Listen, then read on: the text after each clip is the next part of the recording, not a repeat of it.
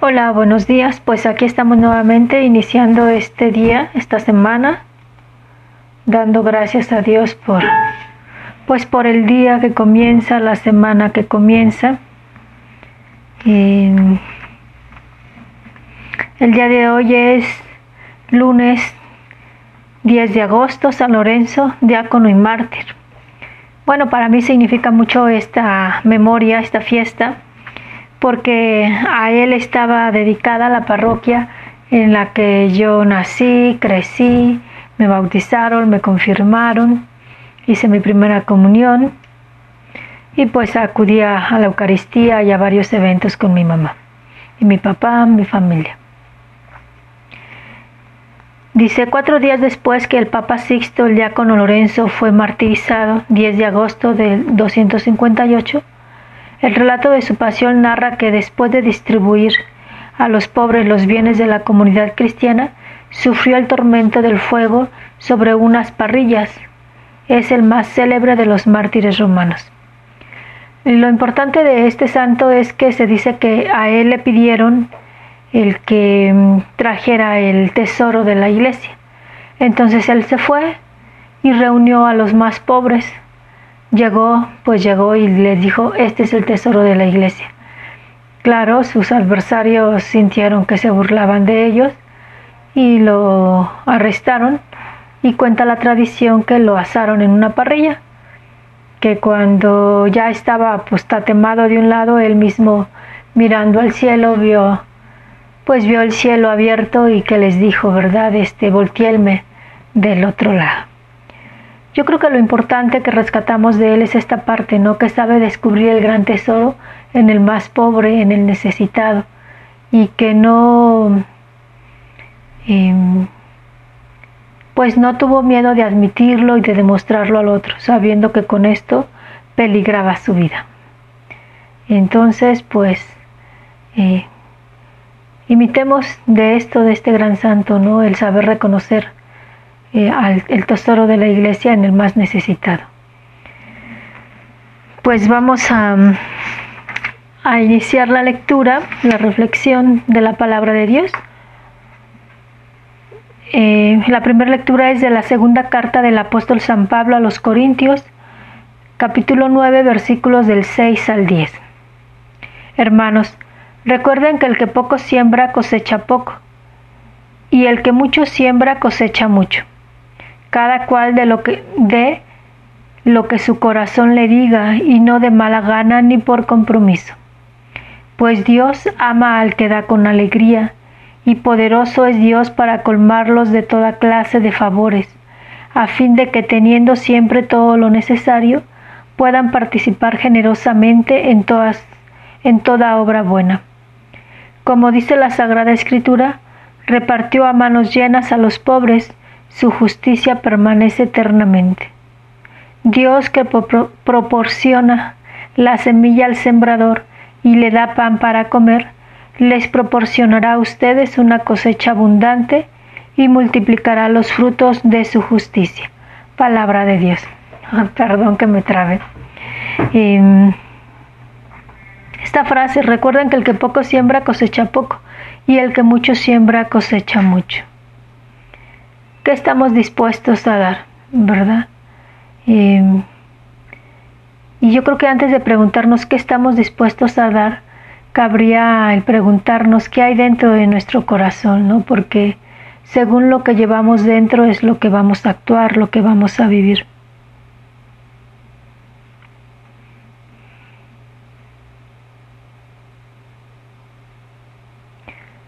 Esta otra frase, repartió a manos llenas a los pobres, su justicia permanece eternamente. De lo que está lleno tu corazón hablará tu boca, ¿no? y se verá manifestado en tus acciones.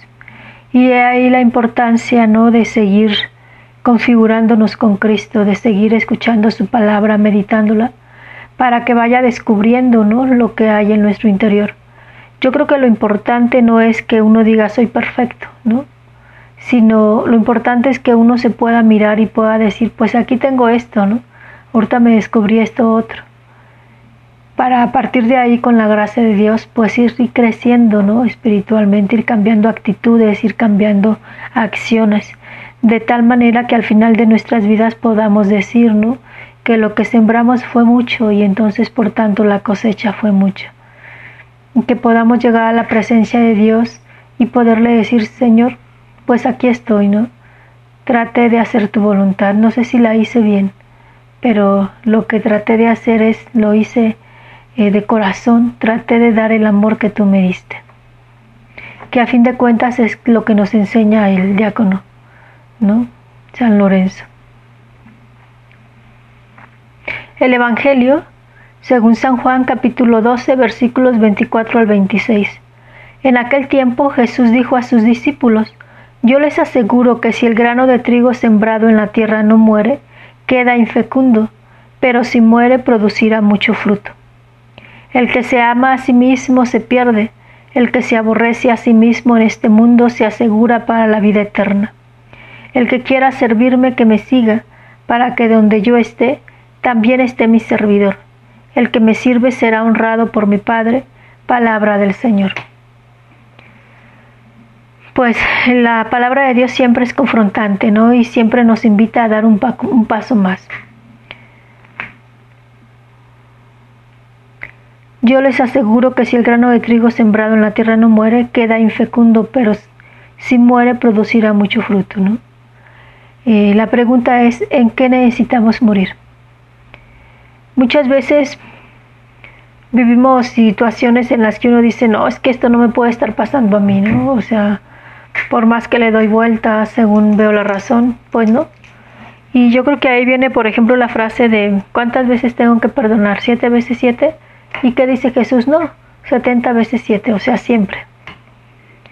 Y, y, aquí es, ¿no? Muere a ti mismo. ¿A qué tienes que morir? Es muy fácil y es muy como apremiante, consolador, cuando uno dice, ay Señor, te voy a entregar mi vida, ¿no? Eh, Señor, ahora estoy viendo esto, esto te lo voy a entregar. Y como cositas o situaciones que uno va viviendo, uno dice, sí, esto yo te lo doy, yo te lo doy pero a fin de cuentas son situaciones que uno va que van saliendo de uno mismo, son ofrecimientos que van saliendo de uno mismo. Pero cuando uno va caminando en el ahora sí que perdón por el pionasmo, pero cuando uno va caminando o avanzando en el camino del Señor, pues ahora sí que el Señor te va pidiendo imposibles, ¿no? Aquello que se cree razonable, híjole, y es decir, bueno, Señor, pues yo aquí razonablemente veo que es esto, ¿no? Pero si tú me pides ser humilde y dar el paso, si tú me pides ser humilde y perdonar, si tú me pides ser humilde y, decir, ok, como si no hubiera pasado nada, allí es el morir a uno mismo, ¿no? Y cuesta, o sea, vuelvo a decir como muchas veces yo se los he repetido, em, quien se imagine a un Jesús riéndose en la cruz, pues para nada, ¿no? El, el sufrimiento no le quita lo santo.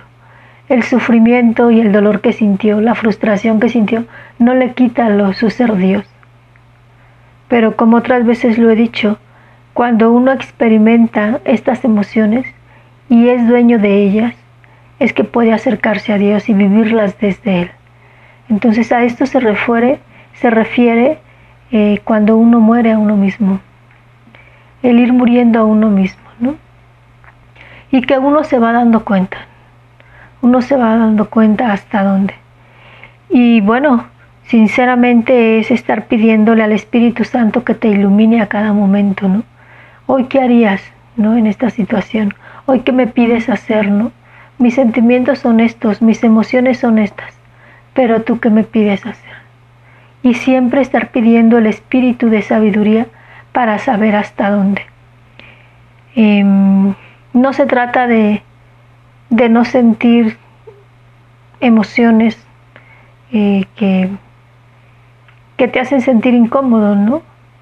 Mientras que seamos humanos, mientras que estemos vivos, las vamos a seguir sintiendo.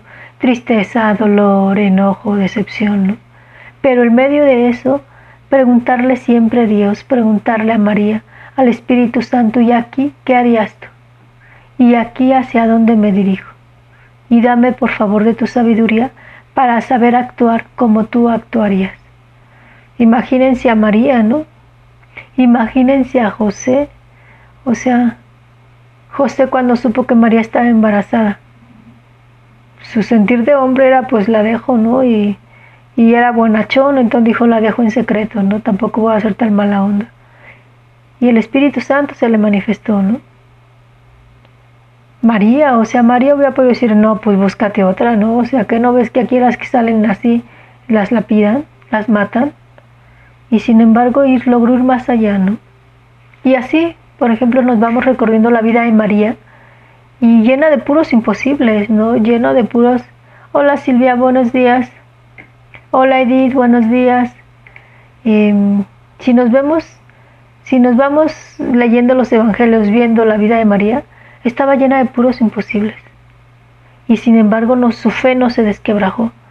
Y, y así como que lo inaudito fue la cruz. Porque a ella se le había hecho la promesa, porque a ella se le había dicho que la promesa del pueblo de Israel se vería reflejada en su Hijo, el Salvador.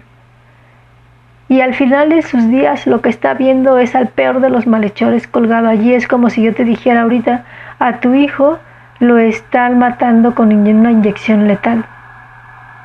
O lo están matando en la silla eléctrica, ¿no? O lo están condenando a cadena perpetua en una cárcel de, de esas de máxima seguridad, ¿no? Y sin embargo, María, hágase en mi segunda palabra, siguió repitiendo ese fiel. Ella al pie de la cruz vio cómo a su hijo lo dejaron solo sus mejores amigos. Solamente Juanito se quedó ahí, ¿no? Decían por ahí, no sabemos si se quedó o si María le cogió la mano para que no se fuera, ¿no? Eh, haya sido como haya sido. No, no creo que le haya cogido la mano para que no se fuera. Eh, María supo quedarse con ellos, supo ser madre con ellos aunque vio cómo lo traicionaron. Y, y, Jesús hizo lo mismo después de la resurrección. Imagínense, le da las llaves a Pedro después de haberlo visto cómo lo traicionó. Va y los busca, ¿no? A cada uno lo va y lo busca a su lugar, a donde saben que habían regresado, y les tiene la comidita ahí. ¿Quién hace eso? Solo Dios. Y ahí aprovecho para decirles esta parte. Cuando hay heridas en el interior, sí es verdad, la psicología es buena, la parte emocional es buena tratarla, pero cada vez me convenzo más que cuando hay heridas profundas en el alma, el único que puede sanarte, el único que puede ponerte de pie es Dios. El único que te puede hacer capaz de que tú puedas otorgar un perdón es Dios. Tú podrás disculpar como ser humano, pero quien de verdad te da la capacidad de perdonar es Dios. ¿Por qué? Porque Él ya lo vivió.